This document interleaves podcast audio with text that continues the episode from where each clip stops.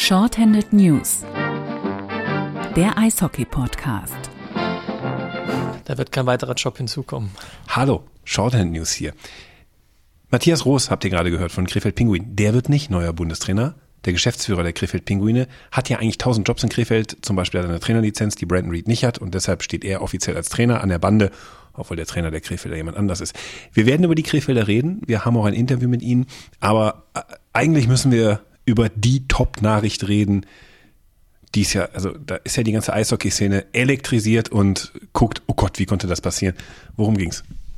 Wolfsburg kassiert vier Überzahltore in Düsseldorf in einem Spiel, das ist schon brillant, oder? Unfassbar. Möchte ich dich nicht eigentlich erstmal vorstellen? Bernd Schwickerath ist mein Name. Und ich bin Christoph Ulrich. Hallo. Ja, ähm, ihr habt sicher alle mitbekommen. Marco Sturm ist noch bis, äh, wann ist Schluss am Sonntagabend? Ich glaube, das Spiel ist nachmittags und dann wird er schon Sonntag oder erst Montag in Richtung Los Angeles aufbrechen. Ich weiß gar nicht. Also offiziell ist der Sonntag, nachdem der Deutschlandcup für die deutsche Eishockey-Nationalmannschaft beendet ist, nicht mehr Bundestrainer, denn Marco Sturm, wie wir in einem Tweet der Los Angeles Kings erfahren haben äh, und dann lange auf den Deutschen Eishockeybund warten mussten, wird Co-Trainer in Los Angeles. Äh, das ging fix. Ja, das ging fix. Also grundsätzlich überrascht mich nicht, dass Marco Sturm in die NHL wechselt, weil erstens hat er nie ein Geheimnis draus gemacht, dass er das möchte. Und zweitens, äh, wer Nordamerika verfolgt und gerade nach den Olympischen Spielen, der hat häufig in diversen Texten, Podcasts oder auch in TV-Sendungen den Namen Marco Sturm gehört, dass er ein sehr interessanter Mann sei und immer wenn ihn jemand getroffen hat, sei es bei irgendwelchen Trainerkongressen, sei es bei der Weltmeisterschaft, also wo nordamerikanische Journalisten auf Marco Sturm getroffen sind, haben sie danach immer euphorisch über ihn berichtet, was das für ein netter Kerl sei und er neben Herrn Grönberg von der schwedischen Nationalmannschaft die größten Chancen hätte, der nächste europäische NHL-Trainer zu sein. Ist das der mit dem Bart? Ja, genau äh, Marco Sturm, wenn der sich noch diesen Bart wachsen lässt, dann ist aber was los. Ja, aber Gronborg ist einfach überragend, muss man sagen. Der hat ja auch eine nordamerikanische Vergangenheit und eigentlich haben wir alle gedacht, dass der der Nächste wird, weil er ja zweimal in Folge Schweden zum Titel geführt hat und weil es ja auch hieß, da sieht man, der kann mit NHL-Spielern umgehen. Ähm, ich glaube auch trotzdem, dass der in den nächsten Jahren auch noch dahin wechseln wird. Ich bin überrascht, wie unzufrieden man in Berlin mit Herrn Joulois ist kann ich jetzt nichts zu sagen, warum? Marco Sturm wird doch für die Eisbären Berlin aufgebaut, da in, in, in Los Angeles. Ah, stimmt. stimmt. Die Verbindung habe ich noch gar nicht gedacht. Ja, also ich meine, klar, grundsätzlich habe ich ja... War ein Gag, ganz bevor, bevor wir das jetzt ernsthaft diskutieren. Es war ein Gag. Aber natürlich, der ist jetzt im Anschutzsystem, wozu auch die Eisbären Berlin gehören. Ja, genau. Also grundsätzlich habe ich natürlich schon über die Verbindung nachgedacht und dass jemand wie Rob Blake, der Manager von den Kings, vielleicht auch durch äh, seinen Chef Luke Robitaille, der ja häufig in Berlin zugegen ist, vielleicht auch ein bisschen mehr den Blick nach Deutschland richtet. Äh, ja, aber ich ich glaube trotzdem jetzt nicht, dass, äh, dass das der Hauptgrund war. Jetzt wissen wir, Marco Sturm ist jemand, der nie einen Hehl draus gemacht hat, nach Amerika zu gehen wollen. Das hast du gerade gesagt. Das hat er auch in vielen Interviews gesagt. Er ist sowieso ein ganz großer Freund des Systems in den USA. Da hören wir vielleicht gleich nochmal eine Stimme von ihm, was er jungen Spielern zum Beispiel empfiehlt. Trotzdem wenn man das sieht, der Deutschland Cup steht vor der Tür. Es ist so die erste Möglichkeit für das äh, Publikum in Deutschland, die Silbermedaillengewinner mal zu sehen und zwar ein bisschen länger zu sehen. Eigentlich hätte man sagen können, schönes Treffen und jetzt steht der Deutsche Eishockeybund auf einmal ohne, ich sage jetzt mal, den Heilsbringer da und äh, für die ist das doch der GAU, ne? Ja, für, für den DEB ist das wirklich eine Katastrophe, weil ja, auch die wussten natürlich früher oder später, dass es passieren wird, ähm, aber dass es jetzt so schnell passiert, hätten sie, glaube ich, nicht unbedingt gedacht. Also ich sag mal so, wenn man irgendjemand vor zwei, drei Wochen Franz Reinier gefragt hat, äh, wie sieht's mit Marco Sturm aus, dann hätte der nicht gesagt, hm, ja, ich rechne damit, dass er in den nächsten Wochen weg ist. Kann ich mir nicht vorstellen. Ähm, Letzte Woche hätte der das schon gesagt oder hätte zumindest sich anders ausgedrückt. Das soll nämlich seit letzter Woche bekannt gewesen sein. Äh, soweit die Informationen, die bisher spärlich durchgesickert sind, man habe letzte Woche davon gehört, dass es da eine Veränderung geben könnte. Zumindest das lesen wir bei der DPA, wo Franz Reinl seine einzigen Äußerungen bisher getätigt hat. In der Süddeutschen hat er auch eben gesprochen. Ich dachte, die hätten so ein, äh, man will einer Pressekonferenz am Mittwoch nicht vorgreifen. Ja, habe ich auch gedacht, deswegen habe ich nicht angerufen, aber jetzt liest man ihn bei diversen. Äh, Im SID hat er auch gesprochen. Also ich habe so einen Vizepräsidenten gefragt, äh, ob ein Sprech, also dass man jetzt keine Interviews geben will, das für das ganze Präsidium gilt. Und da wurde mir gesagt, ja, auch für den Bundestrainer. Interessant. Ja, gut. Vielleicht hätten wir einfach anrufen sollen. Haben wir nicht gemacht. Ich habe ich hab, ich hab den Vizepräsidenten angefragt.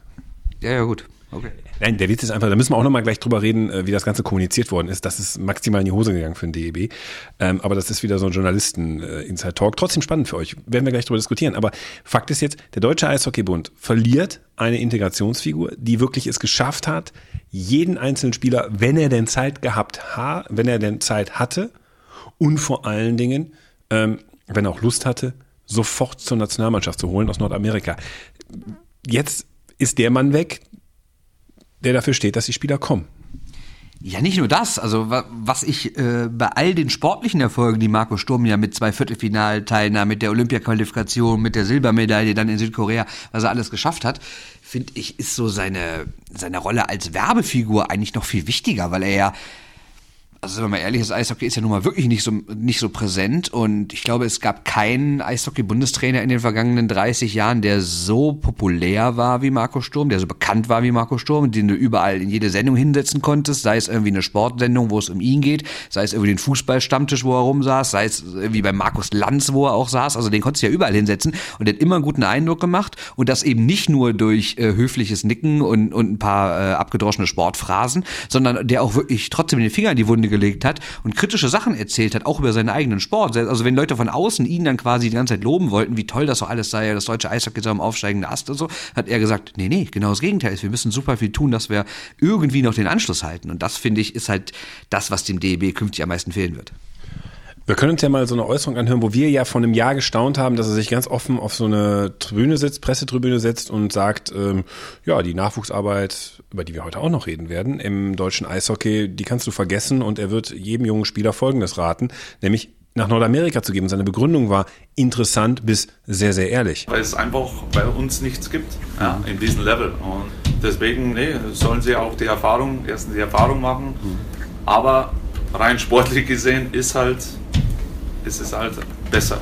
Und das ist einfach Fakt und das ist die Wahrheit. Mir persönlich hängt dieses, weil es hier nichts gibt, immer noch nach. Also das ist eine Äußerung, da setzt sich ein Bundestrainer hin nach dem größten Triumph in der Geschichte des Verbandes und sagt, hier gibt es nichts, wo Spieler auf internationalem Topniveau ausgebildet werden können. Kurzer Einschub. Das war davor. Das ist ja das, das Zitat ist, glaube ich, kurz vor der kurz vor Olympia gefallen. Aber ist ja egal. Stimmt, das stimmt, stimmt, stimmt. Aber es war es war ein Fahrwasser. Ja, ja, und selbst wenn, also er wird es nicht anders sehen jetzt, ne? Nee, hat er nachher nochmal bekräftigt, deshalb hatte ich ja den Gedanken, weil du hattest ja mehrere Gespräche mit ihm und hat das ja wiederholt. Genau, er hat ja zum Beispiel bei der WM in Dänemark, da haben wir noch ein bisschen länger ähm, mit mehreren Leuten mit ihm so grundsätzlich über das Eishockey gesprochen und da hat er nochmal gesagt, wenn jetzt irgendjemand denkt, dass äh, quasi jetzt alles gut sei oder, oder darauf könnte man aufbauen oder sowas, hat er gesagt, nee, wenn man, wenn man, wenn man nämlich mal nach unten guckt, er, ich muss anders anfangen, er hat gesagt, die Generation, die das jetzt geschafft hat, die tritt jetzt ab und eigentlich wäre natürlich toll, wenn jetzt sie eine neue nachrücken würde, aber da haben wir irgendwie fast gar nichts und wenn man sich mal in den anderen Ländern umguckt, was alles für Jungstars gibt weltweit in den großen Eishockey-Nationen, da wird Deutschland in den nächsten Jahren sogar noch weiter zurückfallen. Das ist richtig. Was man jetzt bei der Person Marco Sturm, das ist ja auch oft übersehen worden, äh, vergisst. Deshalb wird jetzt sicher der eine oder sagen, wie nur als Assistenzcoach oder so. Marco Sturm hat ja überhaupt keine Erfahrung als Trainer gehabt. Es gab ja sogar Kritik, als er damals der neue Nationaltrainer wurde und der Nachfolger von Pat Cortina. Pat Cortina, der übrigens den Gag haben wir letzte Woche nicht mehr machen dürfen, jetzt wieder bei Obi in der Möbelholzzuschnittabteilung steht, in der Holzzuschnittabteilung steht. Großartiger Gag vom letzten Jahr, wo wir gesagt haben, der erinnert immer an den Typen aus dem Obi, der äh, beim Holzzuschnitt steht. Der ist entlassen worden von Schwenninger Wildwings. Der war im Vorleben auch mal Bundestrainer, war der Vorgänger von Marco Sturm. Dem haben mehr als 20 Spieler bei einer WM mal abgesagt. Also das deutsche Eishockey war damals mit einem anderen Präsidium, mit einem Nationaltrainer, den man nicht entlassen konnte weil man kein Geld hatte, ihn abzufinden. Deshalb musste er noch eine WM spielen. Das war am Boden, da wollte keiner spielen. Marco Sturm hat eigentlich nur eins gemacht. Er hat jetzt nicht taktisch irgendwas verändert, er hat ähm, nicht vom Spielsystem was verändert. Er hat einfach gesagt, ich baue mir eine Mannschaft auf, die zumindest zusammenhält und ich stehe mit meinem Namen dafür, der Spieler wie Leon Dreisattel, wenn sie denn Playoffs in Nordamerika verpassen, die dann auch kommen. Das ist erstmal sportlich das Einzige, was er gemacht hat. Taktisch vom Spielsystem her, was Trainer ja auch ausmachen, da ist Marco Sturm wirklich noch ich, ich sage jetzt mal ein Rookie. Und das wird spannend zu sein, wie er sich da jetzt weiterentwickelt in Los Angeles. Ja, also mittlerweile ist er kein Rookie mehr, weil er ja schon jetzt drei Jahre trainiert hat, aber am Anfang. Ja gut, aber das so, so, so, so, so, so ein Verband zu trainieren, ist was anderes als eine tagtägliche Arbeit zu machen mit Spielern. Da hat er keine Erfahrung. Nee, absolut. Und ähm, also er sagt ja auch selber von sich, ne? Ich, ich lerne aus den Turnieren, ich lerne aus Niederlagen, ich lerne von Siegen und das ist alles ganz wichtig, ne? Für ihn. Also er ist auf gar keinen Fall arrogant und stellt sich hin, ja, ich habe Silber gewonnen, ich kann alles, ich werde nächstes Handicap-Sieger, überhaupt nicht, ne? sondern sehr demütig. Und das ist ja auch so ein Ding, was, glaube ich, bei den Spielern ankommt, dass, dass er halt sagt, ihr lernt was Neues, aber ich auch und lass uns das doch gemeinsam machen. Also er, er kommt wirklich, so wie ich das einschätzen kann, weil ich ja nicht in der Kabine bei bin, aber wenn man ihn so sieht, er kommt auf diese Kumpelschiene. Klar weiß er auch natürlich, wann er hierarchisch auftreten muss und wann er mal ein klares Wort sprechen muss, aber ich glaube, dass vor allen Dingen seine positive Art, dieses nette, dieses, dieses, dieses amerikanisch Gewinnende, was er so an sich hat, das hat, glaube ich, am meisten gebracht mit den Spielern. Also was auch hängen bleibt von ihm, er hat relativ viele junge Spieler bei WM-Turnieren aus Nordamerika, die wir alle nicht kannten, irgendwie mal äh, eingebaut. Freddy Tiffels hat er auf einmal rübergeholt. Klar, der Insider-Szene ist der bekannt, aber das ist dann ein Spieler, der bei der Heim-WM dann sehr gut ankam. Er hat da immer ein paar IHL, äh, ECHL-Spieler so auf den Blick gehabt, die jetzt, glaube ich, ein Nationaltrainer, der vorher in der DEL sehr aktiv gewesen wäre, nicht drüber geholt hätte. Das muss man auch sagen.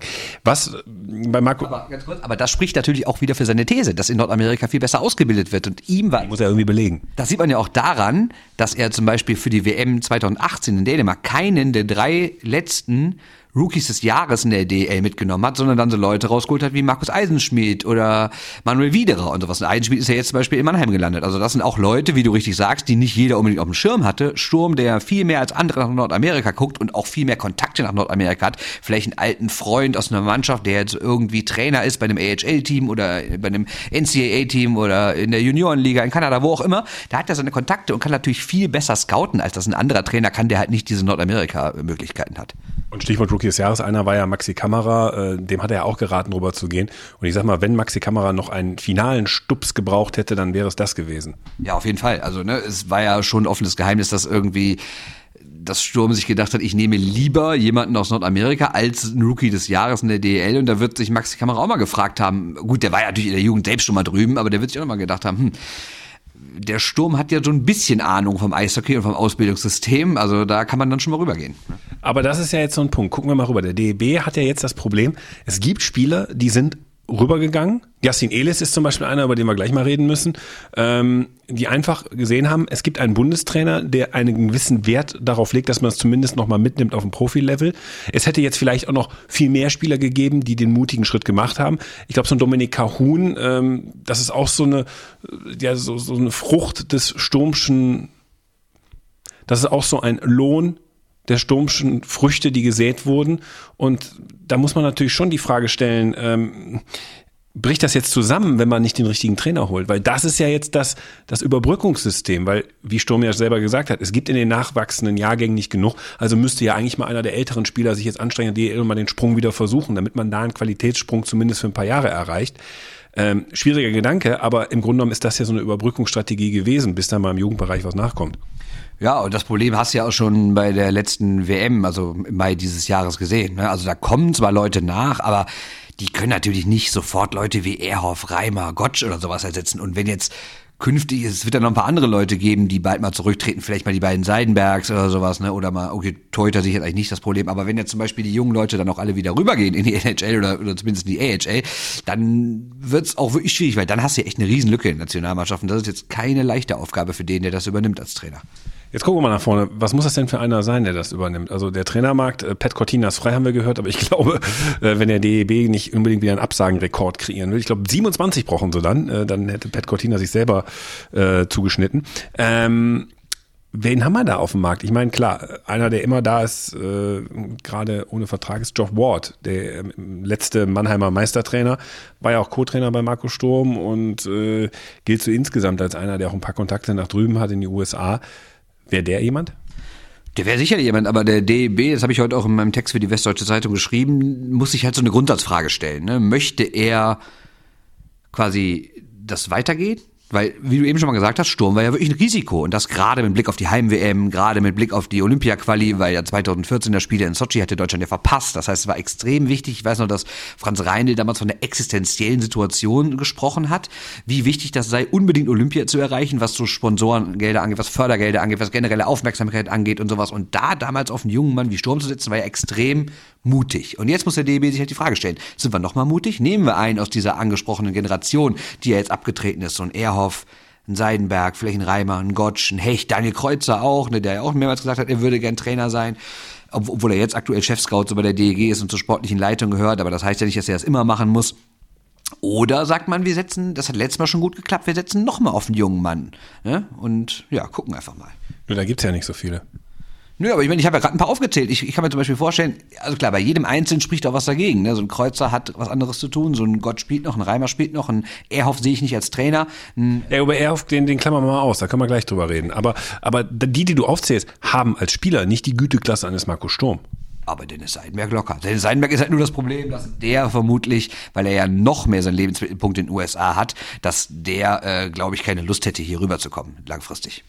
Ja gut, aber nochmal, Marco Sturm ist auch für die breite Öffentlichkeit eine Figur. Also die Seidenberg in Ehren, aber bis auf Ehrhoff, da wird schon knapp in der über die Eishockey-Szene hinausgehende Bekanntheit. Ja, absolut, aber sind wir mal Das war ja so ein Kriterium, das war ja so ein Kriterium zu sagen, Marco Sturm, den kennt jeder. Das, Olaf Kölzig könnte jetzt noch sagen. Okay, den kennt vielleicht auch jeder. Ja, aber meinst du wirklich, Marco Sturm kannte man vorher? Also klar, wir als Eishockey-Menschen und, und generell Sportinteressierte und sagen wir mal auch Bekannte von uns, die sich eher für Fußball interessieren, die werden den Namen Marco Sturm mal gehört haben, allein von irgendeinem Videospiel oder sowas. Aber glaubst du wirklich, wenn man 2015 kurz vor der WM, also der letzten von Cortina, irgendwie mal eine bundesweite Umfrage gemacht hätte, dass mehr als 5% den Namen Marco Sturm gekannt hätten? Ja, jetzt, jetzt dehnt den Begriff jeder aus. Aber ich, ich sag mal so, es gibt so ein paar Eishockeyspieler, die kennt man. Also es sind die aus der DEG-Zeit der 90er Jahre. Da kannst du auf der Straße eine Umfrage machen, auch außerhalb von Düsseldorf, da kennt man ein paar. So, übrigens Helmut de Raaf ne, ist ja auch Trainer, aber da können wir auch gleich mal drüber nachdenken. Ähm, dann hast du Christian Ehrhoff, weil der mal so einen fetten Vertrag unterschrieben hat. Das war mal der teuerste Abwehrspieler der Welt, ein Deutscher, ho, wir sind alle stolz. Und natürlich die Nummer mit Krefeld, äh, dass er da herkommt, dass er da so homegrown ist und so hin und her. Da kennt man, kennen auch den relativ viele. Olaf Kölzig, Oli the, ähm, Oli the, wie sagt man das, Oli the Goalie, ja, komisch ausgesprochen, obwohl er gar kein Deutscher so wirklich ist. Ähm, aber auch der, den kennt man. Da wird's aber schon eng mit deutschen Spielern, die in der NHL sind.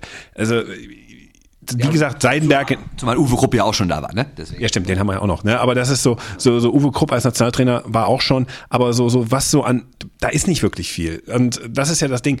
Wenn du sagst, du willst so Novizen nehmen, dann musst du jemanden nehmen, der eine Strahlkraft hat nach draußen, vor den Leuten, die nicht aus der Eishockeyblase kommen, dass man sagt, ach, da könnte ich mich jetzt mal für interessieren, für so ein WM-Turnier, weil der steht da an der Bande.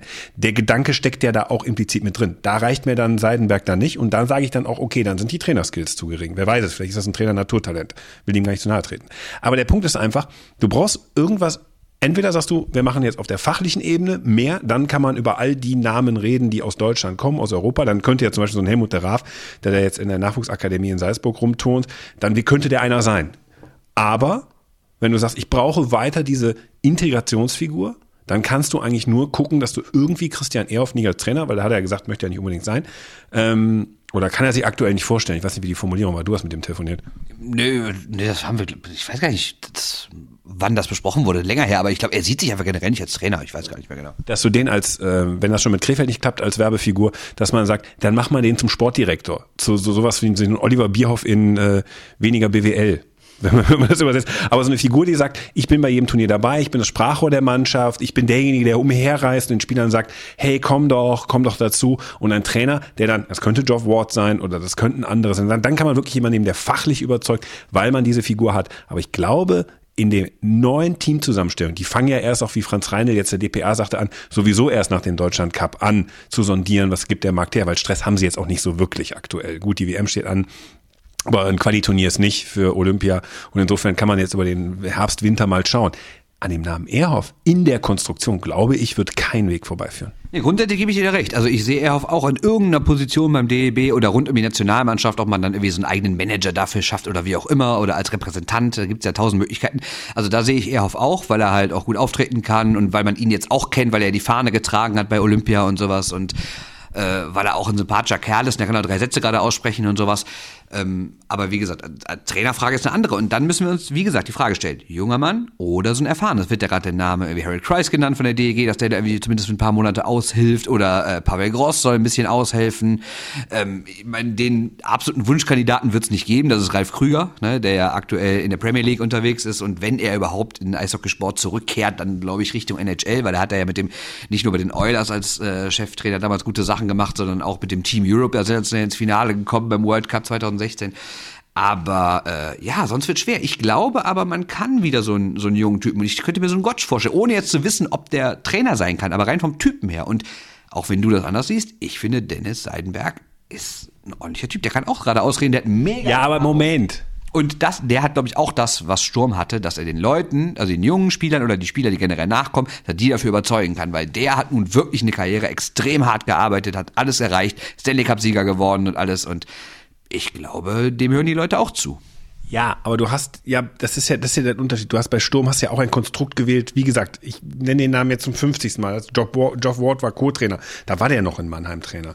Ähm, Tobi Abstreiter wurde daneben gestellt. Da wurde ja ein, ein profundes Trainerteam. das kannst du jetzt wieder machen. Ja, aber da wurde ein profundes Trainerteam drumherum gebaut, weil man gesagt hat, der ist so prominent, der Sturm, auch nach außen, nicht nach innen in die Eishockey-Szene, der funktioniert innen wie außen. Klingt auch irgendwie blöd, links wie rechts klingt das, ne? So, aber, aber der, der, der, der, das gibt Seidenberg nicht her. Bei Seidenberg kann man sagen so, das kann man machen, weil man nach innen sagt, der holt trotzdem genau wie Sturm die Jungs aus USA ran, die halt sagen so, ah, muss ich jetzt nach den Playoffs noch so eine WM spielen? Ja, komm, mach ich, weil ich den mag. Okay, Punkt für dich. Dann kann man sagen, Seidenberg geht, ne, nach so einer langen Karriere.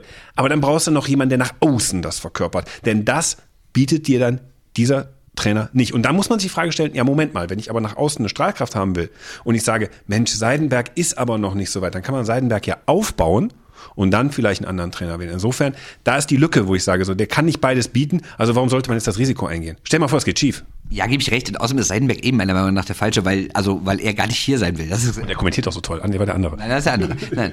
Ich wollte das nur noch mal einwerfen bei der Zone. Hört's euch an. Ja. Nein, aber wie gesagt, Dennis Seidenberg hat seinen Lebensmittelpunkt in den USA. Der hat ja überlegt, wenn er jetzt keinen Vertrag bekommt, also aktuell hat er immer noch keinen, aber noch mal ein Jahr nach München geht, um mit seinem Bruder zusammenzuspielen, noch mal und dann vielleicht noch mal deutscher Meister zu werden. Vielleicht mit dem zusammen bei der Zone kommentiert. Auch möglich. Aber äh, ja, das war jetzt einfach nur so ein Name, der mir einfiel, so in, die, in der Riege der Generation, die jetzt gerade so abtritt. Aber vielleicht läuft es auch ganz anders in die holen erfahrenen Mann. Man weiß es. Oder, oder die machen Interimsding mit irgendwie drei, vier Trainer aus der DEL zusammen oder sowas. Da sind ja andere, sind ja viel, viele Möglichkeiten da. Weißt du, glaube ich, was für die meisten Leute beruhigend klingt an unserer Debatte, dass wir jetzt nicht so, eine, so ein Tableau des Grauens da auflisten. Also Pat Cortina, was gibt's da noch? Ähm, Uwe, ne, sorry, Uwe, das ist Uwe Malz sein. Aber dass die Auswahl ist schon so, dass man sagen kann, der Posten ist so attraktiv geworden, dass man zumindest jemanden aus dem Vertrag rauskaufen kann, dass man Konstruktionen wählen kann, die öffentlichkeitswirksam vermarktbar sind und dass man nicht auf die üblichen alten Verdächtigen, ich meine, Hans Zach ist immer noch am Leben. Ne? Ja, ähm, aber eigentlich äh, bin ich ja ganz beim Günther. Den, also Günther Klein, den wir letzte Woche ja leider nicht erwähnt haben im Podcast, deswegen ist ein Streak gerissen. Das tut mir sehr, sehr leid, aber heute kann er einen neuen Streak eröffnen. Äh, denn der hat ja während der WM 2017 eine schöne Kolumne geschrieben für den Münchner Merkur online und hat da einen Text geschrieben mit dem schönen Titel Der ewige deutsche Bundestrainer-Rhythmus. Und da hat er so genau erklärt, bei welchem Bundestrainer es immer hieß, ach, die Spieler kommen wieder gern und danach kam wieder einer, da kam keiner gern und dann kam wieder einer, da kamen sie gern. Und er hat so gemutmaßt, jetzt bei Sturm kommen sie ja alle wieder gern, also muss jetzt danach eigentlich wieder einer kommen, den keiner leiden kann. Ja, bei Pat Cortina ist dem Markt, dann ist einfach. Ja, das stimmt. Wobei Pat Cortina eigentlich ein netter Kerl ist, finde ich. Also wenn man ihn auf PKs erlebt oder so, das ist echt, der ist echt in Ordnung. Ja, aber das ist ja, boah, nennen wir es mal Pat Cortina Phänomen. Es gibt ja wirklich so Trainer, und deshalb habe ich bei Harry Kreis gerade, als du das sagtest, so mm, die Augen aufgemacht. Auch ein netter Typ, auch ein guter DEL-Trainer, auch ein erfahrener DEL-Trainer, sicherlich in der Schweiz auch erfolgreich gearbeitet. Er hat ein bisschen was über die deutsche Grenze hinaus als Trainer vorzuweisen. Allerdings glaube ich, würde nicht funktionieren in meinen Augen, weil da, Aber der war doch schon mal Co-Trainer von der Nationalmannschaft. Also. ja, aber es sah wieder aus, wieder so, so dann aus der DEL jemanden zu nehmen. Ähm, Pavel Groß ist ein super Trainer. Don Jackson ist ein super Trainer. Das sind Trainer von, ich sage jetzt mal, internationalem Format. Darunter wird's schon schwierig.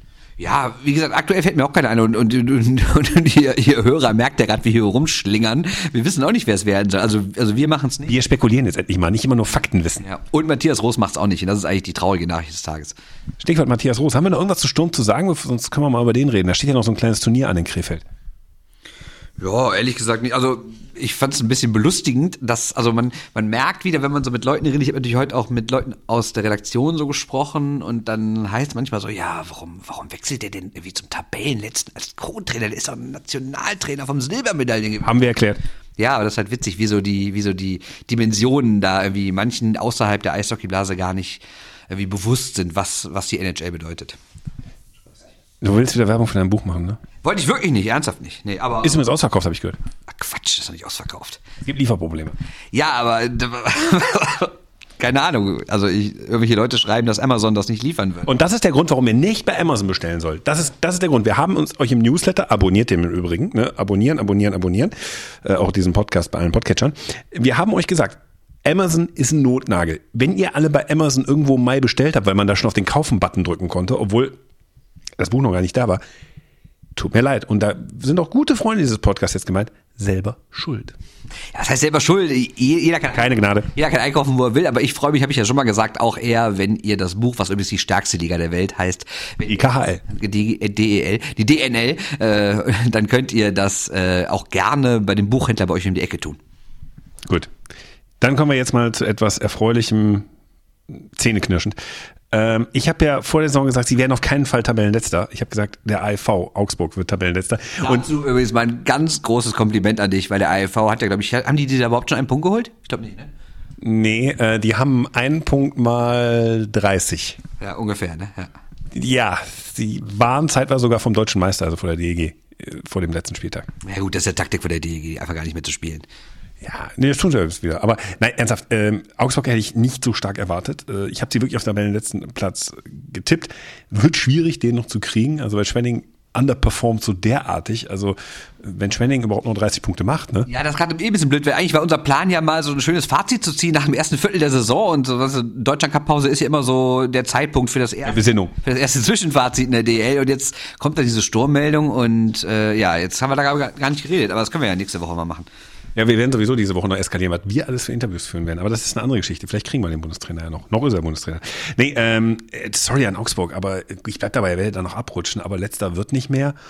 Und ähm, trotzdem hatte ich recht. Krefeld wird nicht letzter. Die sind aktuell siebter. Kratzen an Platz sechs. Und das ist ein Aufschwung. Haben zweimal gegen die DEG nach Verlängerung gewonnen. Ist ja auch eine Leistung, gegen den deutschen Meister zweimal nach Verlängerung zu gewinnen. Den aktuellen, immer Leute von außen, die das jetzt hören, nach dem Text von Günther Klein, der über die Podcast-Szene geschrieben hat, die denken wirklich, die DEG war letztes Jahr Meister. Das muss man, glaube ich, auflösen, oder? Nein, die DEG war nicht letztes Jahr Meister, die DEG wird, wird in, im, im nächsten Jahr deutscher Meister. In diesem. In nächstem Jahr, in dieser Saison. So ist korrekt. So, das ist nur für die Hörer von außen. Wir sind da ein bisschen zuversichtlich. Ähm, wobei der Hörer von außen denkt, ja, die DEG ist sowieso immer Meister, weil er noch in den 90er, also nichts verändert. Nein, auf jeden Fall, Krefeld macht einen guten Job und deshalb haben wir uns gedacht, so, hm, fragen wir doch mal Matthias Roos, den Mann, der tausend Jobs hat bei den Krefeld-Pinguinen, habe ich ja im Eingangs schon gesagt. Fragen wir doch mal, ähm, was dieser kleine Höhenflug der Krefelder Pinguine so mit dem Verein macht. Und das hört ihr jetzt. Matthias Roos, äh, oder ich habe mit Matthias Roos kurz sprechen können. Krefeld, muss man sagen, viele Experten vor der Saison haben die Mannschaft nicht da gesehen, wo sie ist. Hand aufs Herz, Sie selber sind auch eher wahrscheinlich positiv überrascht, oder? Wir waren grundsätzlich davon überzeugt, haben uns auch vor der, vor der Saison geäußert, dass äh, das Ziel Playoffs ist ganz klar. Und ähm, Das haben viele nicht ernst genommen. das, äh, ja, im Endeffekt spielt das für uns keine Rolle. Wir sind von dem, was wir gemacht haben, überzeugt. Wir haben die Trainer, die wir haben wollten, wir haben die Spieler, die wir haben wollten und glauben, dass wir mit der Mannschaft zwischen Platz 6 und 10 landen können. Heißt auch, dass es bei den Zuschauerzahlen aufwärts geht. Äh, heißt auch, dass der Standort sich auch dann langfristig wieder entwickeln kann und dass die Gefahr erstmal so ein bisschen gebannt ist, dass man hier vielleicht dann doch irgendwann das DEL-Licht ausknipsen muss. Ähm, ich denke, dass der Club insgesamt die letzten Monate eine sehr gute Entwicklung genommen hat. Ähm, das ist ja nicht nur jetzt die sportlichen Ergebnisse, das sieht man auch im wirtschaftlichen Bereich. Wir haben neue Werbepartner und sind da insgesamt auf einem, auf einem, auf einem sehr guten Weg. Und natürlich ist es einfacher für unsere Vertriebler, das Produkt zu verkaufen, wenn die sportlichen Ergebnisse stimmen. Jetzt ist ja Michael Ponomarev eingestiegen. Ähm, Hatten Sie da persönlich keine Bedenken, gerade bei der Vorgeschichte aus Düsseldorf? Nein, ähm, ähm, was in Düsseldorf äh, sich ereignet hat oder vorgefallen ist, ähm, kann ich nicht einschätzen. Ähm, er hat sich hier in Krefeld einen guten Namen gemacht mit der Unterstützung, die er beim KfC hat. Und ich denke, da hat er deutlich mehr, rein, äh, deutlich mehr Geld reingesteckt, als er bei der DG hätte reinstecken müssen. Wie gestaltet sich denn so die Zusammenarbeit mit dem neuen Gesellschafter? Ähm, Im Moment hält er sich eher im Hintergrund, ist natürlich sehr auf den Fußball fokussiert, was auch, seine, auch, sein, auch sein Hauptgeschäft ist. Und äh, natürlich gibt es den Austausch, er ist bei unseren Spielen anwesend, auch teilweise mal bei einem Auswärtsspiel. Und ähm, aber soweit ist das also ja eher im Hintergrund. Wenn ich mich an die Diskussion der letzten Saison erinnere, wir reden ja jetzt sehr positiv über das, was sich hier entwickelt hat. Wenn ich mich über das, was so das im letzten Viertel der vergangenen Saison passiert ist, wie man da über Krefeld geredet hat, äh, hatten Sie selber da manchmal Sorge, dass man sagen musste, okay, das geht hier wirklich nicht mehr lange gut. Also noch eine Saison ganz schwer am Tabellenende. Also das, was zum Beispiel Schwenning gerade passiert ist, das würden wir hier nicht verkraften. Habe ich mir auch keine Sorgen gemacht. Auch letzte Saison war für mich eine Steigerung zur Vorsaison, auch wenn letztlich dann der Tabellenplatz der gleiche gewesen ist. Ähm, man darf nicht vergessen, dass wir immer zwischen sechs bis acht verletzte Spieler hatten und das kann kein kleiner Club kompensieren. Äh, das können vielleicht die Großen. Und wenn die Verletzten nicht gewesen wären, dann ähm, hätten wir andere Ergebnisse erzielen können. Und man hat es ja im Saisonverlauf gesehen. Wir waren wahrscheinlich, äh, der Durchschnittsplatz war wahrscheinlich zwölf. Tabellenletzter sind wir erst in den letzten drei Spieltagen geworden. Und ähm, das war dann sicherlich auch äh, meiner Transferpolitik geschuldet, weil ich eben dann zum Ende acht Spieler abgegeben hatte. Und der letzte Spiel war am 2. Februar, am 3. Februar. Warum soll ich dann nach Olympia noch die Spieler bei mir behalten, wenn wir da eh nur noch auswärts spielen? Und erst dann sind wir auf den letzten Tabellenplatz abgerutscht würden das nochmal so machen? Es hat ja relativ viel Kritik gegeben. Diese Abgabe von Spielern in andere Ligen, zu anderen Vereinen, um, machen wir ehrlich, um auch Geld zu sparen. Ist eine reine wirtschaftliche Entscheidung gewesen. Ähm, würde ich wieder so machen. Hatte ich aber auch schon im Endeffekt ähm, zu bedenken gegeben auf der, auf der sportlichen Leitersitzung vor der Spielzeit, wo darüber diskutiert worden ist, ob man den Transferschluss nach hinten verschiebt aufgrund von Olympia. Und da hatte ich angesprochen, dann braucht sich keiner wundern, wenn die Clubs, die Ende Januar oder Anfang Februar hinten drin hängen, wenn die halt dann Spieler abgeben, wenn wir den Transferschluss nach hinten verschieben. Wird in zwei Jahren nicht mehr passieren, sollten sie in einer ähnlichen Situation stecken, oder? Dann sieht die Situation anders aus, ganz klar. Keine Angst davor, dass Krefeld unter den Absteigern sein könnte? Wird ja immer so getippt.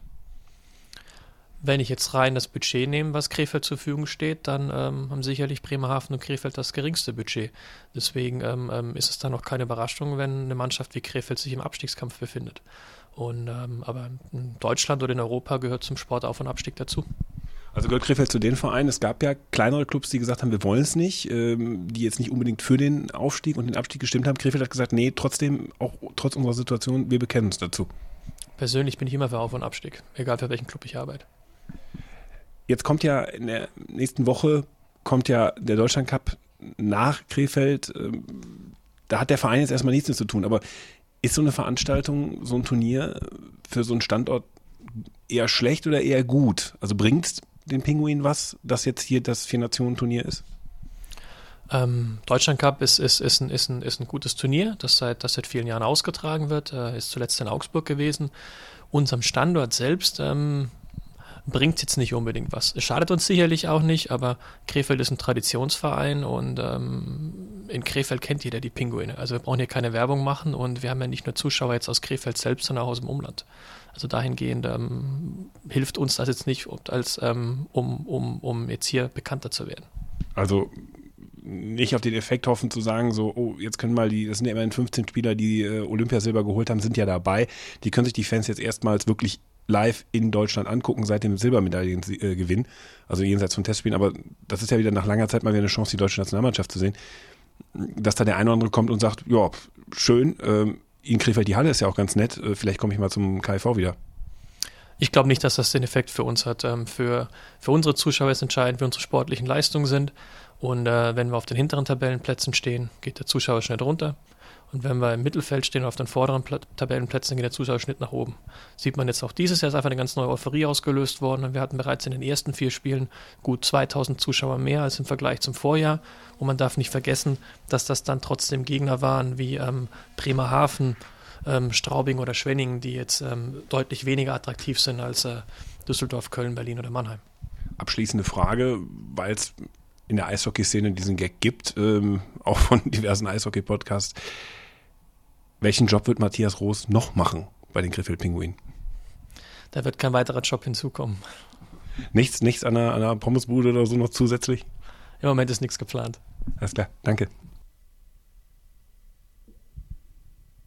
Ja, das ist jetzt, danach kann man nur sagen, das ist dein neuer Lieblingsclub, ne? Nee, ich gehe da ganz emotionslos ran. Ich finde einfach, bei Herrn Roos finde ich sehr sympathisch, wie offen er doch redet und dass er eben nicht nur in diesen, in diesen Sportphrasen versucht, irgendwelche Nullantworten zu geben. Ich finde, das ist immer ganz nett mit ihm. Er sagt ja ganz offen, was Sache ist. Ob man immer einer Meinung sein muss, ob die letzte Saison wirklich so viel besser war, weil ja, mag sein, dass, dass der KIV erst am Ende auf den letzten Platz gerutscht ist, aber wenn man das auch mal wenn man auch die Außendarstellung mal mit reinnimmt, ich glaube, wenige Saisons haben dem KIV in Sachen Außendarstellung so schlecht getan wie die vergangene, gerade das Ende mit den ganzen Spielern, die abgegeben wurden und dem, und dem Sturz auf den letzten Platz. Ich glaube, das war weitaus bitterer. Gut, das mag stimmen, ähm, aber es ist auch betörend ehrlich zu sagen, er würde diese Transferpolitik jederzeit machen. Ja gut, da bleibt gar nichts anderes übrig. Und wie ja gut, äh, aber andere Vereine machen es nicht. Am Tabellenende. Es haben auch Vereine, die schon, die schon wesentlich schlechter dran waren, es nicht gemacht. Kommt vielleicht auch aufs Angebot an. Krefeld hatte ja auch einen, hatte ja auch einen komischen Kader. Die hatten ja auch absolute Top-Spieler, die bei jeder anderen Mannschaft und untergekommen wären und dann halt viel zweitklassiges Personal. Andere sind da vielleicht ein bisschen ausgeglichener, so, also dann nicht so gut und nicht so schlecht und kriegen vielleicht auch nicht solche Angebote, wie der KFV sie hatte. Was ich eigentlich als Hintergrund des Interviews hatte und das kam zum Ende raus und das äh, sollte eigentlich so die Überleitung zum Deutschland Cup werden in diesem Podcast heute, wenn da nicht der Bundestrainer gesagt hätte, er geht über den Teich, ähm, war so die Tatsache, das Ding ist jetzt zum ersten Mal in Krefeld und äh, jeder denkt ja dann, und da sind wir wieder bei dem Thema, Leute von außen denken, boah, das wird dem Standort total helfen. Wir haben damals bei der Vergabe Hand aufs Herz müssen wir auch zugeben, auch gedacht, oh, das ist jetzt Standorthilfe vom DEB für Krefeld, obwohl der KIV mit der Halle als solches ja gar nichts zu tun hat. Das ist ja eine eigene GmbH, eine städtische, die die Halle betreibt. Der KIV ist da ja nur Gast. Trotzdem haben wir gedacht, okay, das soll den Standort stabilisieren. Jetzt sagt der Geschäftsführer des KIV, pff, ist mir egal, ob das Turnier hier stattfindet oder nicht, mal übersetzt. Es bringt uns nicht mehr und nicht weniger. Es ist nettes zu haben, mehr auch nicht. Das wiederum zeigt aber auch, der Deutschland Cup, ist ein nettes Turnier, aber nicht mehr als das.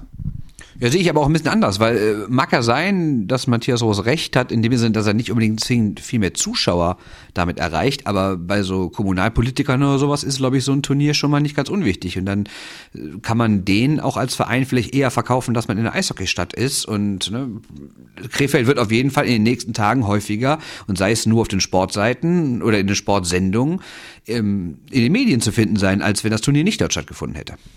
Gut, man muss aber auch sagen, was haben die Krefelder für einen Sanierungsdruck? Die haben gerade eine Eishalle, die sie sanieren müssen.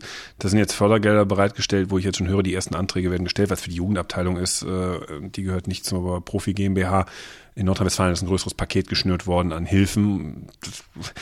Selbst mit dem, mit dem Cup, die müssen auch gerade keine Politiker überzeugen. Das kommt auch noch hinzu.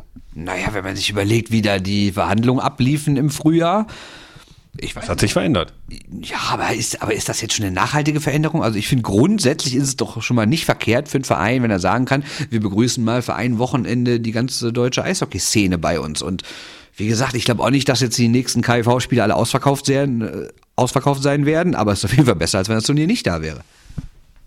Gut, okay, aber lass uns über das Turnier als solches reden ist trotzdem nicht das Killer-Tableau. Also wenn man jetzt natürlich sagt, okay, man kann noch mal die Silbermedaillengewinner sehen mit Marco Sturm. Ich glaube, das wird jetzt auch noch mal so ein bisschen den Kartenverkauf ankurbeln, dass man das noch mal zum letzten Mal sehen kann.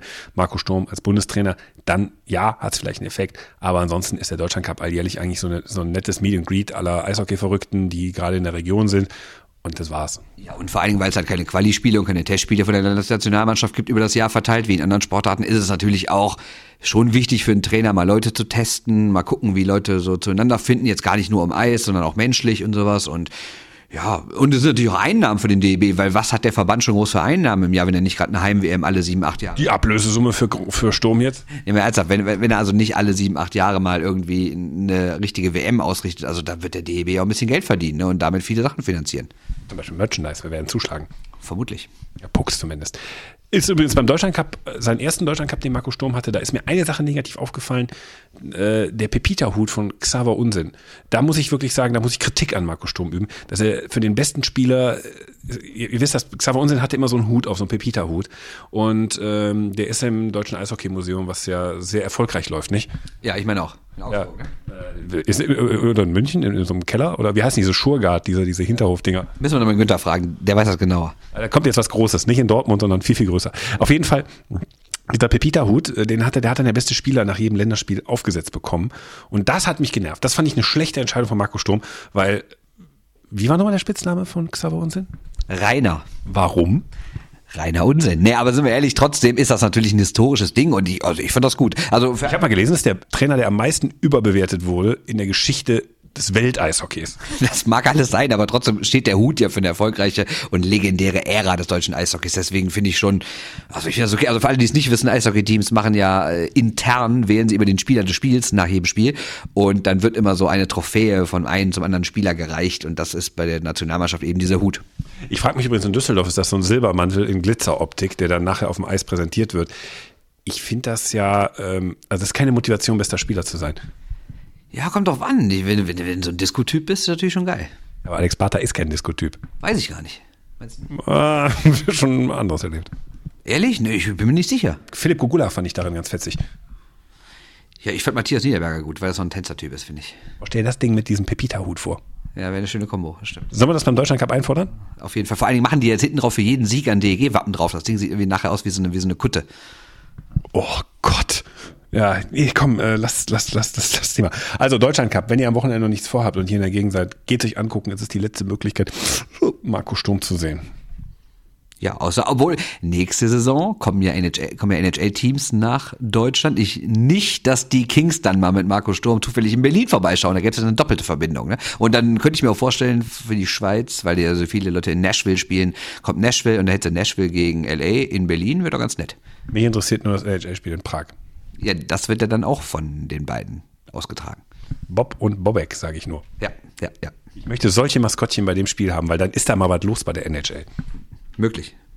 Diese, diese tollste Liga mit der besten Stimmung der Welt. Steht bei dir auch im Buch, dass da die Stimmung toll ist? Ja, ich erzähle da, glaube ich, auf mehreren Seiten von 20.000 Stehplätzen und äh, bengalischen Feuern und richtig, richtig Party in den NHL-Arenen. Geil. Lasst euch nichts anderes einreden, das stimmt wirklich. Da gehen die Kinder auch nicht nach Hause, wenn der Bengale brennt. Auf gar keinen Fall. Nein, nein, auf keinen Fall, auf keinen Fall. Ähm, möchtest du erst ranten oder äh, wollen wir über den Transfer der Woche reden? Nee, er ist über Herrn Elis, oder? Ja, ist ja der Transfer der Woche. Der kommt ja eh. Noch ist es kein Transfer. Der wird kommen.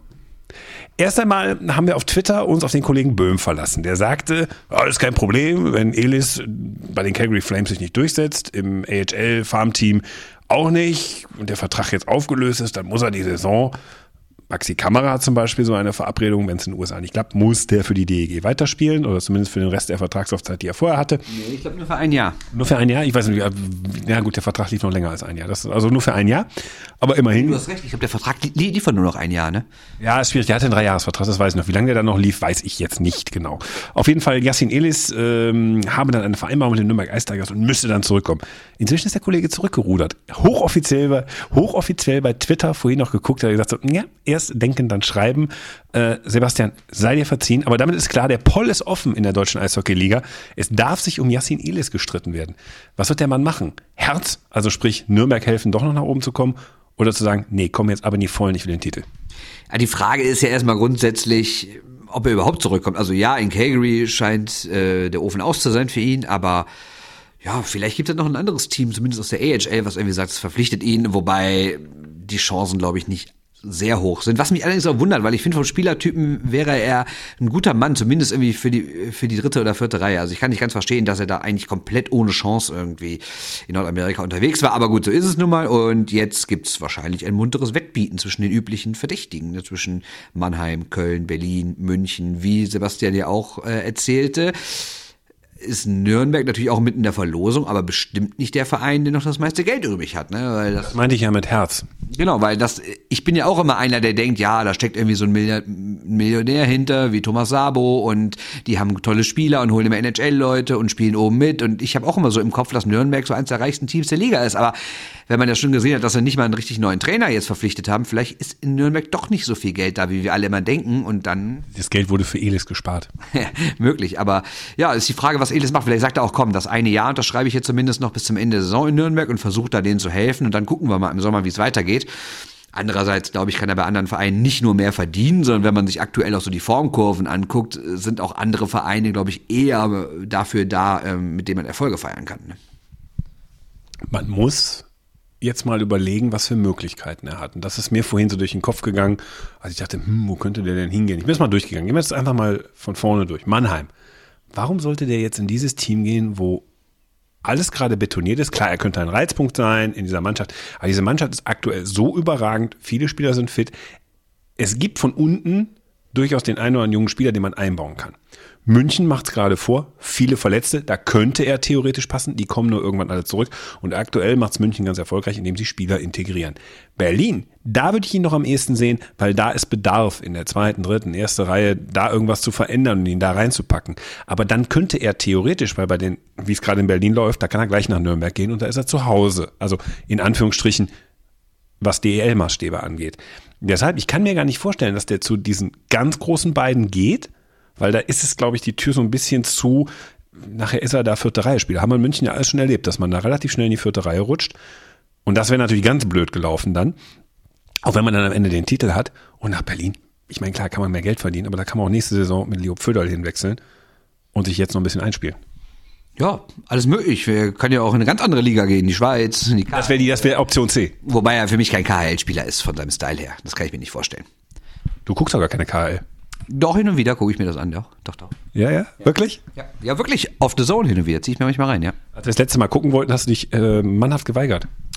Kann ich mir nicht vorstellen. Da bin, da bin ich ja viel zu weich für, um mich mannhaft zu, zu weigern. Da gibt's Tondokumente. Hier kannst du ja aber mal einspielen. Nee, aber nochmal auf Elis zurückzukommen, also ja, ich finde es echt schwierig. Es, es, es wird auch für ihn schwierig sein, weil er ist ja nicht irgendwie, dass er nur drei Monate in Nürnberg gespielt hat, sondern er hat ja wirklich jahrelang jetzt da gespielt und ist da so zum, zum, zum Nationalspieler geworden und alles und ist natürlich auch näher an seiner Heimat dran, an Tölz und sowas, wobei ich gar nicht weiß, ob wie unfassbar heimatverbunden er ist. Vielleicht wird er sich auch in, in, in so einer Großstadt wie Berlin auf einmal wohlfühlen und sowas. Ich kann es echt nicht sagen. Also es ist auf jeden Fall eine spannende Sache. Das wird auf jeden Fall spannend. Nur es ist überraschend. Wichtig, witzig ist ja auch alle, wirklich alle Podcasts, die geguckt haben, sind ja einige Spieler rübergegangen in die AHL, in die NHL, wenn man es jetzt mal richtig aufteilt.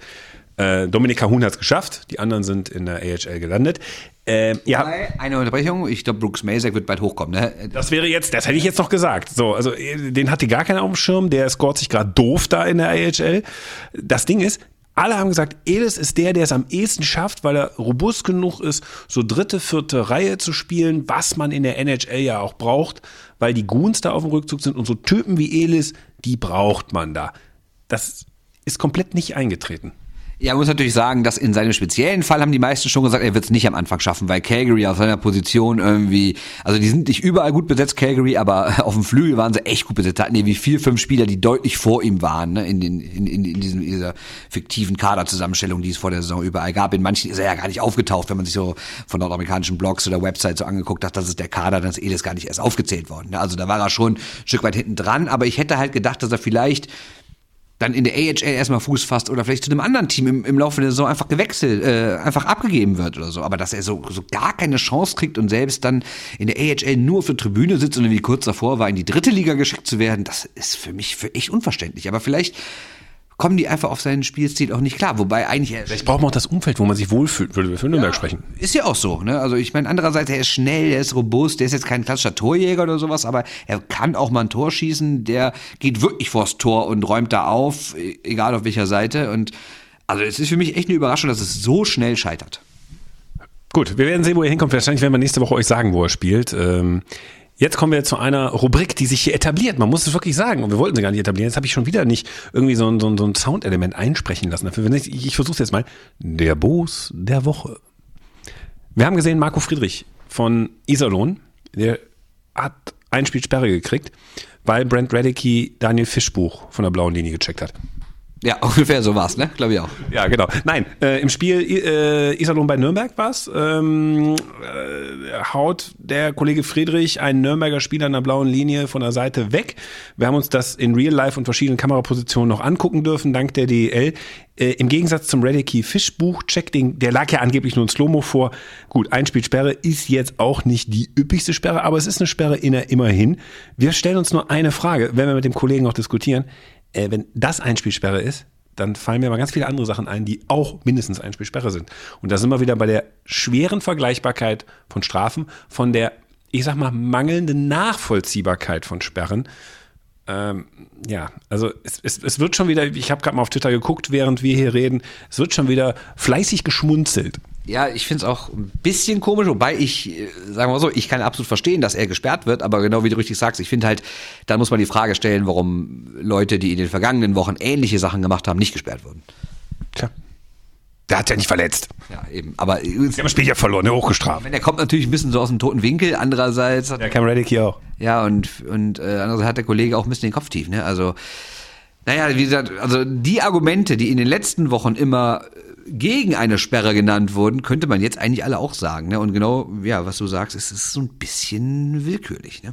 Wir werden das diskutieren und werden das auch wieder erstreiten mit dem Herren. Aber auch auf eine Frage, die jetzt schon bei Twitter kommt. Ich will jetzt nicht den Fragen vorgreifen, da kommen wir jetzt gleich zu. Ähm, nee, der Mann ist noch im Amt. So. Ja, glaube ich auch. Ja. ja. Also, das sonst wäre es, glaube ich, fünf Spielsperre gewesen. So, Bernd, ich gebe dir jetzt das Mikrofon, weil du hast deinen Samstagabend, äh, hast du Zeit vergeudet in der deutschen Nachwuchsliga und du möchtest deinem Unmut äh, Luft verschaffen. Ich übergebe dir das Mikrofon, währenddessen lade ich eure Fragen auf Facebook und Twitter auch beim Rechner und der Kollege wird jetzt sauer. Nein, ich werde überhaupt nicht sauer. Das ist wieder maßlos übertrieben. Ich Du hast gesagt, du wirst einen 5-Minuten-Run über die DNL abliefern. Und ich habe jetzt gedacht, so, so jetzt kommst du eine Gern- und Hassknecht-Nummer mit so, mit, so, mit so blutunterlaufenden Augen, Blutmond und so ein Scheiß. Äh, habe ich erwähnt, dass wir Sabrina bei Netflix gucken? Egal. Ähm, das sagt mir gar nichts. nicht? Nein. Ich schenke dir die DVDs von 1996. Fantastisch. So, Herr, Herr, Teenie, Teenie Hexenserie. Herr ist mit dem Mikro. Also, ich will nicht ranten, ich will auch nicht ausrasten. Ich will einfach, ich will einfach nur sagen, ich war am Samstag bei der DNL, bei DEG gegen Regensburg und ja, also das allerhöchste Niveau ist das nicht. Und wenn ich überlege, ja, die DEG ist gerade unten drin und Regensburg ist auch nicht im Verdacht, nächste Woche Meister zu werden, aber trotzdem, ich fand das Niveau teilweise echt schwach. Und wenn du das dann dir anguckst, wie es in der Liga sonst so läuft, und du siehst, dass Mannheim 18 Spiele, 18 Siege plus 75 Tore. Also da frage ich mich ganz ehrlich, was soll diese Liga? Am Wochenende hat Mannheim wieder zweistellig gewonnen. Ähm, ich weiß ehrlich gesagt nicht mehr, welchen Sinn die aktuelle DNL hat, obwohl sie ja schon die Liga verkleinert haben, weil sie gesagt haben, es gibt nicht mehr genug Spieler, die auf höchstem Niveau für alle Mannschaften ausreichen finde ich, ist da ein dermaßenes Ungleichgewicht entstanden, weil die sämtliche Topspieler gehen entweder nach Mannheim oder gehen außerhalb von Deutschland nach Salzburg. Es gibt Spieler, wurde mir gesagt von einem Funktionär, die wollen lieber vierte Reihe in Mannheim spielen und da irgendwie 10, 11 Minuten pro Abend spielen, als dass, als dass sie 20 Minuten bei einem anderen Team in der ersten Reihe spielen. Das Ergebnis davon ist das, was ich gerade in der Tabelle vorgelesen habe. Es ist einfach völlig sinnfrei. Da gucken wir mal auf die Scorer. Da hast du jemanden wie Tim Stützle der wirklich ein super Talent ist, unser lieber Kollege Yannick Beichler, mit dem ich den NHL-Podcast mache, der hat ja schon oft und viel über ihn geschrieben, sei es in der Eishockey-News, sei es bei uns auf der Homepage bei shorthandednews.de, der ist ja äh, Scout und Experte für junge Spieler und der sagt auch, Stützle ist einfach drei Klassen zu gut für diese Liga. Der hat nach 18 Spielen 19 Tore, 30 Vorlagen. Der hat aktuell 17 Punkte mehr als der Zweitplatzierte und der spielt auch in Mannheim. Also ich frage mich ganz ehrlich, was bringt das Herrn Stützle? Warum wechselt er nicht sofort nach Nordamerika oder zumindest wie es Dominik Bock gemacht hat nach Schweden? Was bringt das bitte den Adlern, wenn sie jedes Spiel haushoch gewinnen, überhaupt keine Konkurrenz mehr haben, außer vielleicht so ein bisschen Köln und Berlin an einem guten Tag? Und was bringt es eigentlich dem DEB, so eine ungleiche Liga zu haben? Mir hat jemand gesagt, dass der Etat der, der Jungadler deutlich über eine halbe Million Euro ist und da könnte kein Team mithalten, selbst nicht die Jugendteams von auch reichen DEL-Mannschaften. Und um die Frage zu wiederholen, was soll das alles? Ich verstehe es ehrlich gesagt nicht. Aktuell so, wie die DNL funktioniert, ist sie auf jeden Fall nicht dafür gemacht, junge Spieler auszubilden, weil ich glaube, die Spieler in Mannheim lernen mittlerweile mehr beim Training als bei den Spielen. Und das, kann, und das kann es ja wohl nicht sein. Das ist ja gehört. Ich kann es aufhören jetzt. Wir haben es begriffen. Nein, DNL, da muss was passieren.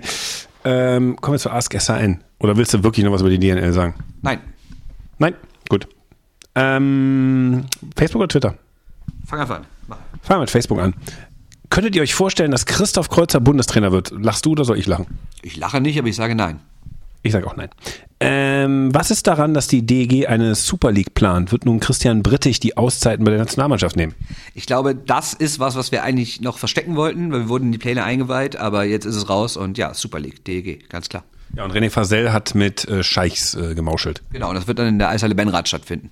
Schaut in dem aktuellen Spiegel. Er setzt, das ist ja auch nur kodiziert, ne? Also Bayern ist die DEG, ähm, Infantino ist äh, Fasel und so, da muss man ganz, ganz sauber hingucken. So ist es. Verschwörungstheorien sollen ja bis in die höchsten Kreise des Verfassungsschutzes äh, jetzt modern sein, da machen wir auch mit. Nur, nur Linksradikale bei der DEG, habe ich gehört. Ja, in, in Teile, der, also linksradikale Teile. Ja, absolut. Ähm, das war die Frage von Christian Franke. Die haben wir humorvoll hoffentlich beantwortet. Äh, Sebastian Thiel, deine Frage mit Christoph Kreuz haben wir auch beantwortet. Ähm, Lutz Luzinho da hat wie viele andere auch Fragen danach gestellt, wer bei der Nationalmannschaft jetzt Nachfolger wird. Äh, ja, ähm, gut, ähm, die Fragen haben wir hoffentlich hinreichend beantwortet. Wir haben die Fragen natürlich gar nicht beantwortet, weil wir einfach wild hin und her spekuliert haben, aber, Aber ist doch geil, ich nenne das Antwort. aber wir haben zumindest drüber gesprochen. Okay, aber wir werden Antworten liefern können, äh, wenn der DEB es kann. Elis haben wir beantwortet. Ähm, auch Kerstin Klaus fragt nach dem Nachfolger. Das ist echt ein Thema. Viele Fragen nach dem Nachfolger von Marco Sturm. Man muss natürlich auch sagen, so, Leute, ihr braucht die Frage nicht stellen. Ich glaube, wir hätten das thematisiert auch ohne eure Fragen. Ask SAN wirklich für ganz perfide Fragen oder was euch immer mal interessiert. Kommen jetzt gleich noch ein paar. Ja, aber ich meine es trotzdem nett, dass ihr euch alle beteiligt, aber dass wir auf das Thema äh, kommen, hättet ihr euch auch denken können. Hier hat jemand sehr kreativ, Jense Mann will Frank Genkes als Nationaltrainer. Mir fallen dazu ganz viele Witze ein, die uns alle in juristische Schwierigkeiten bringen könnten. Sie haben aber alle damit zu tun, wo ich den Mann politisch einsortiere. Das stimmt auch, sonst steht nämlich der Verfassungsschutz hier vor der Tür. Dann wären wir nämlich linksradikal. Genau. Hat nicht immer alles drei Strophen. Ähm, lebt Hans Zach noch? Ja. Habe ich vorhin sogar beantwortet. Das, da, darauf bezog sich dieser Gag. Äh, hat, warum hat Amazon Lieferverzögerung beim Buch von Herrn Schwicker Rath mit D? Ähm, Rudi Rent, äh, vielleicht hast du den Namen falsch eingegeben bei Amazon. Das kann sein, weil du ihn falsch geschrieben hast. Oder aber kauf nicht bei Amazon. Ja, wie gesagt, also ich kann es immer noch nicht beantworten, äh, warum das so ist. Und ich hoffe, die Bücher, die ihr bestellt habt, kommen schnell zu euch. Kevin, Heu Wenn nicht, bestellt einfach nochmal bei einem anderen Laden. Kevin Häuslein, kurz auf den Punkt, präzise Frage, aktuelle Leistung von den Schiris. Finde ich in Ordnung. Finde ich auch. Ich muss sagen, am Freitag bei Krefeld gegen Düsseldorf waren sie mir zu kleinlich, aber auf der Sie haben anderen es durchgezogen. Sie haben die Linie gehalten. Sie haben es wenigstens durchgezogen, das stimmt. Das wollte ich gerade sagen. Sie waren wenigstens konsistent, wie man so schön sagt. Sven Elsner fragt, wie läuft der Vorverkauf zum Wintergame? Habe ich versucht heute zu eruieren. Äh, Ich habe aber nicht zum Hörer gegriffen. Hast du es gemacht? Ja, ich habe äh, äh, ein Interview mit äh, den Hai, mit dem Hai-Geschäftsführer Philipp Walter im Express von vor ein paar Tagen gesehen und dort stand, sie seien knapp über 30.000. Was ist eure Lieblingsfarbe? Das sind drei. Grün, weiß, schwarz. Nein, meine Lieblingsfarbe rein. Äh, Und damit schneide ich das Wort ab. nein, meine, also meine Lieblingsfarbe, gut, meine Hobbys sind äh, Lesen, ausgiebige Schaumbäder und romantische Strandspaziergänge. Wird Sigmund Nbl freuen. Das ist schön. Nein, ich, äh, meine Lieblingsfarbe ist eigentlich äh, seit der Kindheit blau, aber im Sport finde ich eigentlich was Blaues alles relativ scheiße. Tja. Ja. Also wie gesagt, merkt euch grün, weiß, schwarz. Wir kommen zu Twitter. Da klicke ich jetzt mal hier drauf und äh, hoffe auf absurd wilde Spekulationen zum Thema Sturmnachfolge. Frau Koala hat's begriffen. Die hat's begriffen. Ne? Also, also, wer wird der neue Bundestrainer? Er eröffnet das Wettbüro. Äh, Soll man ein Wettbüro eröffnen? Das ist ja eigentlich eher die Frage. Nee, weil Wetten macht doch jetzt die NHL. das, das macht die NHL jetzt ne, mit MGM. Hab gerade in deinem Buch auf Seite 158, und das ist, glaube ich, auch korrekt, äh, gelesen, dass man ja eigentlich gar nicht wetten wollte. Nein, NHL ist ja so verpönt. Ja, ja, das war ja jahrelang in ganz Nordamerika, nicht nur in NHL. Da gilt, da gilt Wetten ja als, als absolut vom Teufel. Das war das Allerschlimmste. Und jetzt sind irgendwie die Gesetze geändert worden und auf einmal versucht jede Liga Großmillionen mit Wetten zu verdienen. Da sind die moralischen Bedenken auf einmal völlig entfernt. Das ist immer wieder lustig im nordamerikanischen Sport oder generell im Sport. Also, was ich gestern sagte, muss heute nicht mehr stimmen. Dominik Ritterbach legt den Finger in eine, mit ganz viel Salz, in unsere Wunde. Er fragte mich, was haltet ihr eigentlich von den E-Sports-Aktivitäten der DEG? Und wir wollten dieses Thema schon seit Wochen und Monaten umsetzen und wir kommen einfach nicht dazu. Ja, was heißt Wochen und Monate? Wir wollten aber was zu machen. Also ich habe ja schon Kontakt aufgenommen zu dem Kapitän der E-Sports-Mannschaft. Die Handynummer ist jetzt da und wir werden die Tage mal telefonieren und uns zusammensetzen und dann ein Interview, eine, eine Sondersendung quasi zum Thema E-Sports im Eishockey machen. Genau das. Also wie gesagt, ich, ich persönlich finde es cool. Ich würde das nie als äh, Ersatzsport ansehen oder so, sondern ich, eigenständige Sportart. Ich bewundere immer, wenn jemand auf dem Controller das kann und man kann es gut gucken, aber der echte Sport ist mir dann doch noch lieber. Es ist ein gutes Gimmick dazu.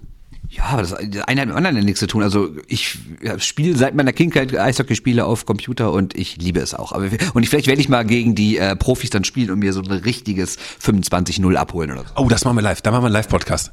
Ja, aber das Problem ist, ich habe NHL 19 noch nicht. Ich habe NHL 18 gespielt und die sind ja alle jetzt so Freaks und spielen auf 19. Allerdings, das kann ich schon mal verraten. Lass mal die auf 18 spielen. Die spielen so ein ganz verrücktes System. Die spielen ja gar nicht so, wie wir das alle kennen. Jeder spielt eine Mannschaft gegeneinander, sondern die spielen immer im Team. Sechs Leute. Einer ist Torwart, zwei Verteidiger, drei Stürmer. Und jeder äh, kontrolliert wirklich das ganze Spiel nur eine Person. Das, das, das habe ich ehrlich gesagt noch nie gespielt, außer in so einem Karrieremodus, aber dann halt mit fünf Computern zusammen und nicht mit realen Personen zusammen. TomTom fragt, Football Leagues 2, eine Chance für das Eishockey, mehr Präsenz in den öffentlich-rechtlichen, den anderen Medien als Ersatz für den Fußball. Ich komme jetzt mal auf die Nummer mit den öffentlich-rechtlichen zu sprechen. Ich, ich sag's euch ganz ehrlich und ich habe das hier schon tausendmal gesagt, ich bin auch latent genervt davon. Auch wenn ich da leicht befangen bin, aber du wirst nur mit reiner Präsenz in öffentlich-rechtlichen Medien wirst du nichts reißen. Da muss eine ganzheitliche Marketingkonzeption her, da muss mehr her.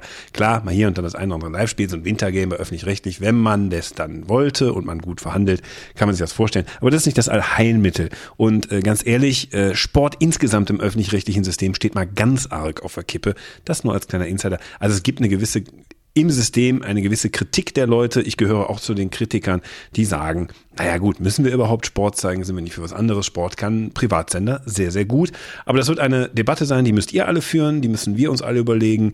Ähm, aber ich sage es nochmal ganz deutlich, öffentlich-rechtlich und Eishockey, das heißt nicht, dass die Einschaltquoten in die Höhe gehen. Trotzdem, Frage ist berechtigt, Football Leagues, wenn die Leute weiter abgeturnt sind vom Fußball, wird das das Sportinteresse, jetzt kommt ein Fachbegriff, diversifizieren und auch dem Eishockey ein paar mehr Zuschauer bringen. Aktuell sehen wir, nein, das ist nicht so. Der Zuschauerschnitt in der DEL ist stabil. Man weiß es nicht. Ich bin zwiegespalten. Dann gehen die Leute halt nicht mehr zum Fußball und machen halt was anderes privat. Aber ob die zwingend zu anderen Sportarten gehen, bisher hat sich sowas ja nie eingestellt.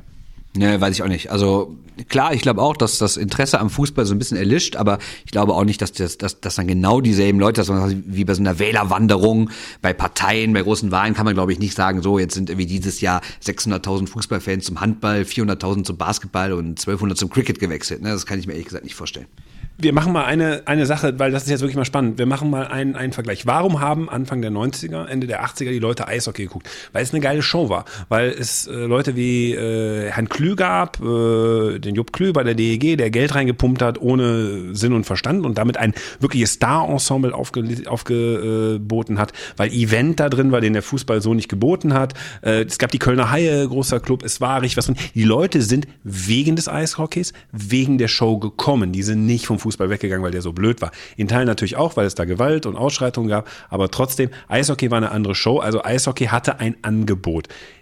Eigentlich gehen Leute nicht zu einer anderen Sportart, weil sie grundsätzlich mit ihrer eigenen Sportart, wo sie hingehen, unzufrieden sind und da keinen Bock mehr drauf haben. Das ist nicht der Anreiz, dass sie gehen. Wenn das funktioniert, wenn wir diese von dir angesprochene Wählerwanderung denn hätten, dann müsste das Eishockey ein Angebot machen. Aktuell glaube ich nicht, dass das so reizvoll ist. Also es ist interessant, aber es ist nicht so reizvoll wie die glamourösen frühen 90er. Frage ist auch, ob man da wieder hin will. Die Frage ist auch, waren die 90er wirklich so doll oder haben wir hier nur die rheinische Brille auf, weil damals DEG und Köln ständig im Finale waren und Eishockey hier im Rheinland so ein großes Thema war? Also wenn man jetzt mal die Durchschnittszuschauerzahlen der Bundesliga sieht, sind die echt höher als in der DEL? Ich glaube, das werden wir bis nächste Woche mal klären. Können wir klären. Ich kann ja aber nur sagen, so was die Medienverträge, die äh, Fernsehverträge angeht, ja. ganz andere Dimension. Gut, da haben sie auch verhoben dann nachher. Die waren ja riesig, als die DEL angefangen hat, haben die ja Millionen eingenommen, ne? Weil, aber da haben natürlich auch die Sender quasi völlige Fehleinschätzung gehabt. Ja, aber trotzdem, es, man merkt daran, du, du, trotzdem, diese, diese Sender machen das ja nicht, weil sie irgendwie Geld zum Fenster rauswerfen wollen. Ich war Herr Kirch. äh, Frage an dich von Joe Gurke. Wie geil ist eigentlich Elias äh, Peterson, Patterson, äh, wie spricht man jetzt aus? Äh, gute Frage. Äh, ja, äh, großartig. Ich meine, frage Yannick, äh, der ja jede Woche durchdreht. Ich glaube, der hat sich schon eine, eine 40 und Patterson hinten auf seinem Rücken tätowiert. Äh, da könnt ihr natürlich unsere NHL-Podcasts hören. Da haben wir schon ausgiebig über den Kollegen gesprochen, aber wenn der so weitermacht, werden wir wahrscheinlich nächstes Mal wieder über den sprechen müssen. Martin Tetzlaff fragt auch, ob frustrierte Fußballfans jetzt rüber zum Eishockey wechseln. Haben wir gerade ja ein paar Sachen zugesagt. Nachfolger von Sturm, Boos oder Coutinho Tina, ja, äh, ja, ja. Äh, ja. Können wir das Nationalteam nun zu Grabe tragen? Auch traurige Frage. Basti B. Nein, natürlich nicht. Nö, glaube ich auch nicht. Also es hat sich weder ist durch Olympia alles gut geworden, noch ist durch Sturms Abgang alles schlecht geworden. Deutschland ist einfach eine Mannschaft, die zwischen, ich würde sagen, die Top 6 sind eh zementiert. Die Schweiz hat sich auch deutlich vor Deutschland gesetzt, ist äh, auf Platz 7, wobei deutlich ist ein bisschen viel, aber die ist zumindest vor Deutschland. Und die Deutschen konkurrieren mit Ländern wie Dänemark, Norwegen, Slowakei. Da kann jeder an einem guten Tag gegen jeden gewinnen. Und deswegen ist Deutschland immer eine Mannschaft, die darum kämpft, ins Viertelfinale zu kommen. Nicht mehr und nicht weniger. Und damit sind wir durch. Ja. Gut, ist, ist, ist Boos noch da, fragt der Pausentee-Podcast. Übrigens, Pausentee-Podcast, ihr, ihr, müsst doch jetzt ganz elektrisiert äh, vor Matthias Roos vorhin gesessen haben und gedacht haben, so verdammt, der will keinen neuen Job. Ja, ich hab die waren ziemlich traurig. Haben, ich habe die, ich hab die angetriggert. Habe gesagt, so Jungs, da kommt was. Vielleicht sagt ihr euch was. Ne? Und äh, ja, jetzt denken sie, oh, schade. Ja, so sind sie halt, Pausentee. Die wollten lustiger sein als wir. Strafe muss sein. Die sind aber auch lustiger, deswegen passt das schon. Ja, sind die nicht? Doch, doch, die sind schon sehr lustig. Aber was sag ich mit dem Biertipp heute? Weiß ich auch nicht. Kommt noch einer?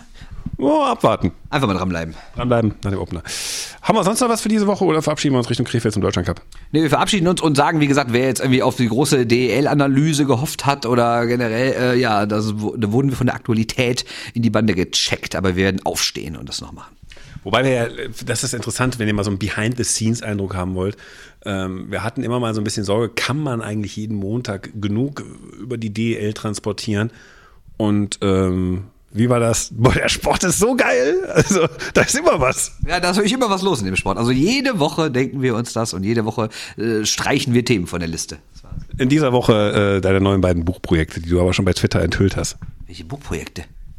KHL, ein Eishockey-Märchen und äh, wie war das, was war das andere? Ich weiß, was das andere war, drei Monate im, im Glück, DL-Schiedsrichter oder was, ne? Irgendwie so. Nee, die, die drei Monate DL-Schiri, äh, eine, eine, ach scheiße, irgendwas mit Liebe. Ja, irgendwie sowas, ja, genau.